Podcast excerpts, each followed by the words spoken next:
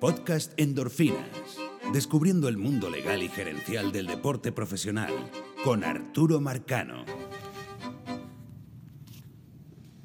Y esta semana nos toca hablar, y lo vamos a ver en la cápsula, de una de quizás el convenio laboral más interesante o más importante en la historia de los convenios laborales. O sea, podemos incluso, si se quiere dividir la historia de los convenios laborales entre el cuarto convenio laboral, antes del cuarto convenio laboral y después del cuarto convenio laboral. Porque, ¿qué es lo que pasa en el cuarto convenio laboral? Bueno, ya lo vamos a ver, ya lo vamos a ver. Antes de, seguir con la cápsula, eh, de nuevo le agradezco todos los comentarios en Twitter. Eh, y, bueno, queremos decir que todavía tenemos la, rifa, la rifa de una camisa de endorfinas y otras cosas. No, vamos a incorporar otras, otras partes en el paquete de la rifa. Eh, vamos a dar esas noticias en las próximas semanas. Y para poder participar en la rifa hay que dejar un review en iTunes sobre el podcast. Eh, y vamos, una vez que dejen el review en iTunes, por favor me escriben, ya sea a la cuenta de Twitter de Endorfinas o a mi cuenta personal. Todo eso, toda esa información la pueden ver en www.podcastendorfinas.com o en mi cuenta arroba, en Twitter, arroba Arturo Marcano. Y una vez que lleguemos a 50 reviews en iTunes, entonces vamos a, vamos a hacer la rifa, ¿ok? Eh, hasta ahora hemos recibido algunos, eh, seguro que, que, hay otros que todavía no, se, no son visibles, porque el sistema en iTunes es un poco complicado. Pero, pero bueno, los invitamos a que dejen el comentario. Así que vamos ahorita con la cápsula, que por cierto nos llevó 14 minutos grabarla. Normalmente el tiempo que tenemos en la radio son 10 minutos, porque tampoco, oye, hablar 14 minutos solo en radio mm, no, no, no, no es algo recomendable si se quiere, pero, pero es que nos teníamos que pasar, porque es que eh, es de suma importancia este cuarto convenio laboral. Así que vamos directamente a la cápsula. Explorando el mundo legal y gerencial de las grandes ligas con Arturo Marcano. Cápsula de endorfina en el infield. Esta semana nos toca hablar del cuarto convenio laboral, el que se firmó entre 1976 y 1979. Posiblemente el convenio laboral más fascinante de todos los convenios laborales, quizás el más importante de todos los convenios laborales, debido a que en este documento es por primera vez que se incorpora la figura de agente libre, que era el gran objetivo, la gran meta de Marvin Miller cuando tomó las riendas de la Asociación de Peloteros en 1966 y que eh, estaba, tenía la barrera, la traba de la famosa cláusula de reserva. Pero antes de hablar de la cláusula de reserva y qué fue lo que pasó y por qué se incorpora la figura de la gente libre, vamos a decir que este cuarto convenio laboral, repito, se firma entre 1976 y 1979. Las partes eran las mismas, Kuhn versus Miller. Eh, yo, yo realmente yo no entiendo cómo en Hollywood no han hecho una película que se llama Kuhn versus Miller, donde narre lo que sucedió en estos años de estas discusiones, porque realmente eh, casi toda la historia del béisbol y, todos los conceptos que manejamos hoy en día se derivan de esta, de esta guerra entre, tanto entre el comisionado de la época y el director ejecutivo del, sindicato. Eh, el sueldo, eh, los sueldos mínimos en este cuarto convenio laboral eran de 19 mil dólares para las temporadas 76 y la, temporada de 1977 y de 21 mil dólares para la temporada de 1978 y 79. Ahora vamos con el gran punto, eh, la gran incorporación de este convenio laboral y cómo sucede eso. En 1974, dos jugadores, Messerschmitt y McNally, eh, deciden no firmar contratos con sus equipos. Y los equipos renuevan automáticamente esos contratos o ejercen la llamada opción para la siguiente temporada, las temporadas de 1975. Una vez finalizada la temporada de 1975, tanto Messerschmitt como McNally acuden ante el árbitro independiente y le dicen, miren, yo soy agente libre, nosotros somos agentes libres. Ya, ya el equipo ejerció su año de opción según la cláusula de reserva. Una vez ejercido ese año de opción, nosotros nos convertimos en agentes libres. La interpretación de los equipos era distinta. La, interpretación de los equipos es que ese año de opción básicamente se renovaba año tras año. O sea, se convertía en una opción permanente de los equipos. Y así era como ellos lo habían interpretado. Ahora, Miller sabía que era imposible acudir a las vías judiciales porque allí la barrera que tenían era el famoso monopolio legal que le había dado la, decisión de la Corte Suprema de Justicia en Federal Béisbol y después ratificada en otras decisiones, aun cuando en las últimas decisiones le habían dado duro los tribunales a, las grandes ligas, pero seguía, se mantenía ese control. Y Miller entendía que la única manera de afectar eso era acudiendo a la vía del árbitro independiente. Entonces llega a las manos de Peter Seeds el caso de y McNally.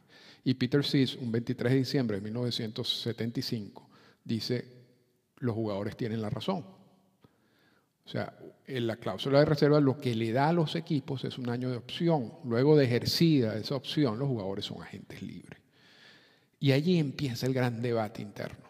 ¿Qué hacemos? O sea, no, convertimos, son todos los peloteros en grandes ligas agentes libres en este momento. Imagínense, imagínense la situación, porque no, no es nada fácil. Eh, tienen, tenemos la decisión de, Peter Seas, donde dice tu interpretación del caso de la reserva está errada, eh, equipos y MLB. Existe la posibilidad de, de, que los jugadores se conviertan en agentes libres. Negocien eso en el convenio laboral. Ese fue más o menos el mensaje que le hizo Peter Seas y se empiezan las negociaciones. Pero allí el problema era cómo incorporas tú eso en el convenio laboral. Todos los jugadores querían ser agentes libres. O sea, básicamente lo que estaban usando, la, decisión, querían usar la decisión algunos jugadores para decir, bueno, ¿por qué no nos nombras a todos agentes libres en este momento? Y nos das la libertad de negociar. Miller sabía que eso era un gran error. De hecho, esa no era la estrategia de Marvin Miller y lo, habla muy, muy, muy claramente en su libro. Por, el, por parte de los equipos, la confusión era mayor, eh, porque no, realmente en ese, eh, Miller sí tenía un plan, Kuhn no lo tenía. Y, entonces, y además Kuhn tenía que negociar con todos los dueños de equipos y cada uno de los dueños de equipos tenía una visión distinta. En cambio, Miller no, Miller básicamente era su posición. Entonces, en las discusiones de los dueños de equipos con, Bobby Kuhn, se planteó la posibilidad de declarar a todos los jugadores agentes libres a partir de 1976. Charlie Finley, el, famoso polémico dueño de los Atléticos de Oakland, fue el que hizo ese planteamiento muy inteligentemente, porque Finley lo que decía, si saturamos al mercado de jugadores, Evidentemente que van a haber algunos que por la competencia van a recibir un sueldo alto, pero al final van a haber tantos jugadores que tú tienes varias opciones. Entonces, eso va a afectar los, salarios de, los que salgan de, este grupo de agentes libres.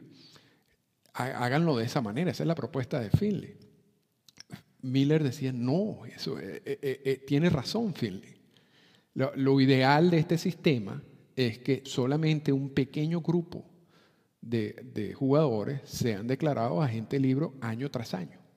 Y como, como es un pequeño grupo, como la, la, oferta es limitada, entonces va a haber más competencia, va a haber más demanda y por lo tanto se va a pagar más. Ese era el plan de Miller. Y al final Kuhn acepta eh, incorporar una figura de agente libre en el convenio laboral de 1976 con algunas restricciones. Entre esas primeras restricciones está que para, para poder eh, ir a la agencia libre, el jugador tiene que tener seis años de servicio. Y allí se cumple el plan de, Miller, es decir, pocos jugadores todos los años. Eh, ahora, ¿cómo llegan a los seis años de servicio? Bueno, uno lee el libro de Marvin Miller y, se da cuenta que la negociación fue básicamente, bueno, yo quiero ocho, tú quieres siete, yo quiero cinco, al final llegan seis. Pero no era tan fácil así como lo plantea Miller, porque en, las estadísticas que se manejaban por, en esa época por la parte de MLB, eh, ellos sabían que la, vida, la vida de un jugador de grandes ligas, la vida útil de un jugador de grandes ligas, es de cinco años, un poquito más de cinco años.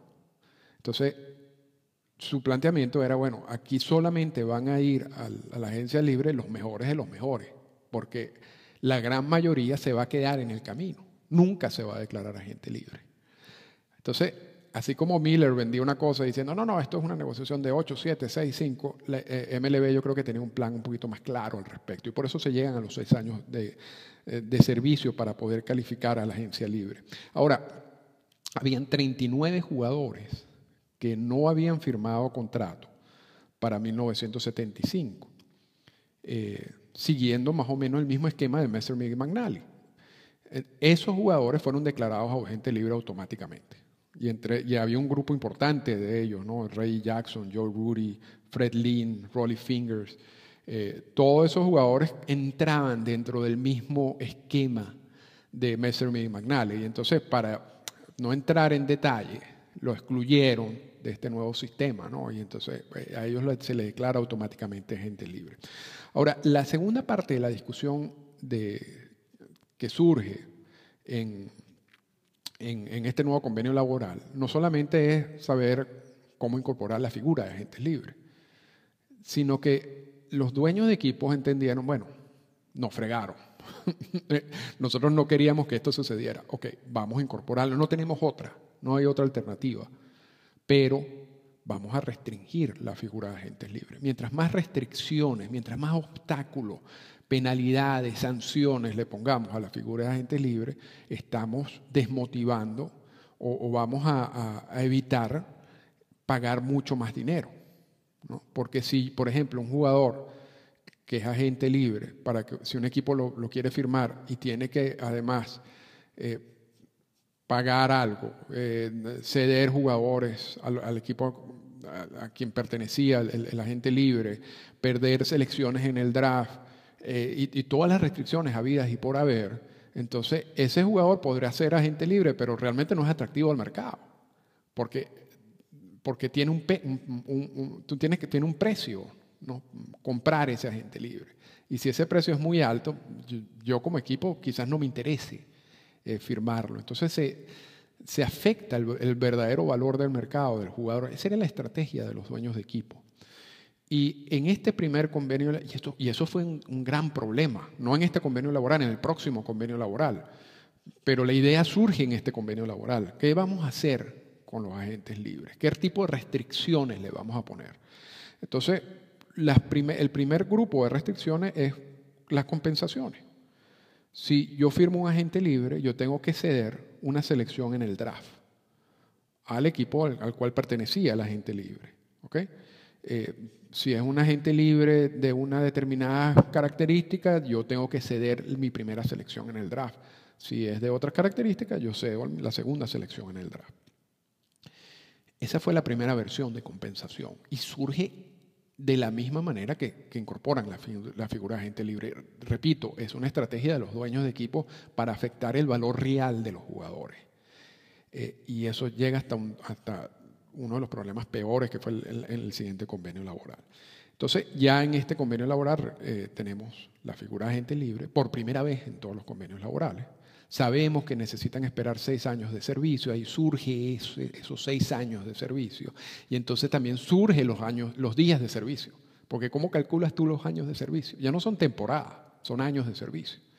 Entonces, los años de servicio son determinados días de servicio. ¿Cómo computas tú días de servicio cada vez que un jugador está en el roster? No que juega, que está en el roster activo de los 25. Entonces, son, son cosas, o de 24 en ese momento, son cosas que empiezan uno a manejar diariamente, conceptos que se empiezan a manejar diariamente. Y este, estos conceptos surgen en 1976.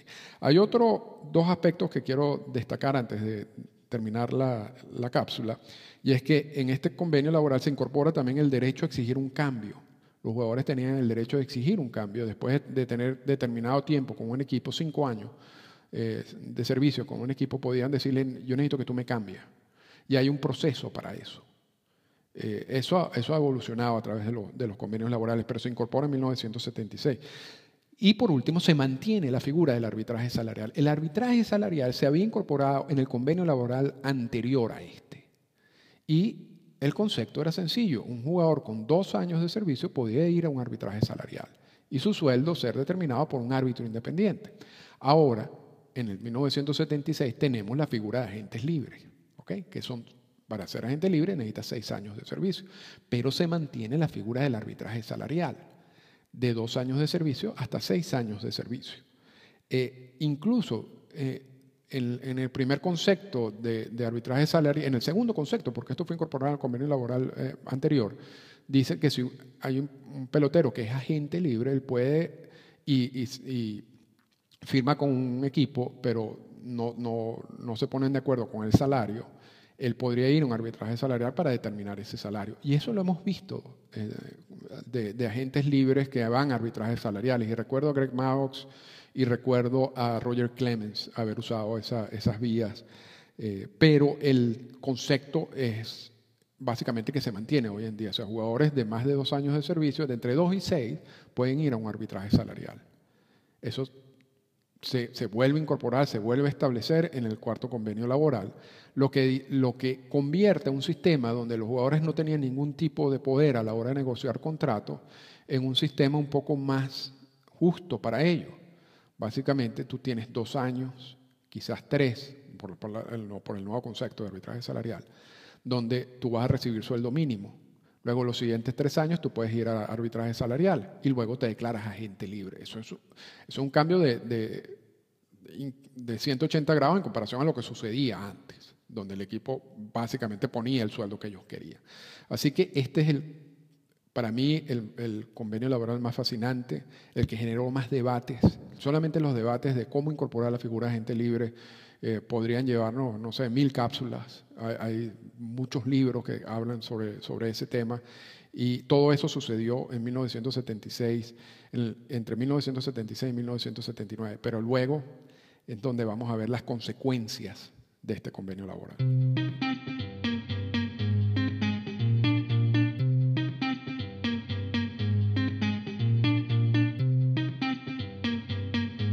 Comentarios finales. Y ese fue el cuarto convenio laboral, el que incorpora la figura de agentes libres. Y a partir de ese momento, ya las discusiones toman otra, otro orden de ideas. Y lo vamos a ver en el quinto y en el sexto convenio laboral, que es el próximo, que son dos convenios laborales que duran cuatro, solamente cuatro años, entre 1980 y 1984. Pero hasta, hasta el cuarto convenio laboral las discusiones eran más las pensiones, el sueldo mínimo, o sea, cosas por arbitraje salarial, si se quiere, cosas, arbitraje, cosas por ese sentido. A partir del cuarto convenio laboral, lo que vamos a hablar básicamente como tema principal, clave dentro de todas estas negociaciones es la figura de gente libre. Y la figura de gente libre trae consigo la figura de la compensación y la figura de la compensación es donde normalmente no cuadran, eh, no, no, se llegan a acuerdos y lo que genera huelgas o paros laborales. Eh, así que esa es la importancia del cuarto convenio laboral y esa es la importancia de la decisión de Peter Sis en el caso de Messi y Magnali, eh, quien obliga a los dueños de equipos a incorporar esa figura en el convenio laboral. Los dueños de equipos no querían incorporarla, incluso demandan, acuden a tribunales a, tratar de anular la decisión de Peter Sis cuando se dan cuenta que no pueden hacerlo, bueno, no tienen otro remedio que incorporar la figura de gente libre. Y luego entonces, sabiendo que ya está ahí, entonces tienen que darle vuelta a la cabeza de cómo hacen para que esta no, genere un efecto, muy un, efecto importante dentro de las cuentas. Y eso es lo que vamos a ver en el futuro de los, convenios laborales. O sea, realmente desde ese momento hasta ahorita esa es la discusión agentes libres y cómo restringir los agentes libres, porque los, los dueños de equipo, el principal gasto, el costo que tienen es el pago de los salarios. Entonces, mientras menos pagan en salario, más beneficios económicos tienen todos los dueños de equipo. Hasta el cuarto convenio laboral, ellos tenían control de las dos cosas, de los ingresos y los gastos. A partir de este cuarto convenio laboral, los gastos se les salen un poco de las manos porque aun cuando siguen teniendo control, porque nadie le pone una pistola a un dueño de equipo para que firme un agente libre, pero eh, a veces los dueños de equipo no se controlan ellos mismos. Y, por lo menos Maverick Miller por mucho tiempo decía que el principal socio aliado de la, del sindicato era George Steinbrenner y, los Yankees de Nueva York, que eran famosos por firmar a los mejores agentes libres por cifras astronómicas de dinero y eso aumentaba el valor del mercado del resto de los jugadores. Eh, pero, pero bueno, esa guerra interna de cómo controlarnos se refleja en los sistemas de compensación. Y los sistemas de compensación siguen vigentes desde el cuarto convenio laboral hasta este momento. Pero, de hecho, la primera gran guerra de, los sistemas de compensación ocurre en el siguiente convenio laboral, el cuarto y en el quinto, en el quinto y en el sexto convenio laboral, que cubre cuatro años nada más. Pero ese es el tema de la próxima semana.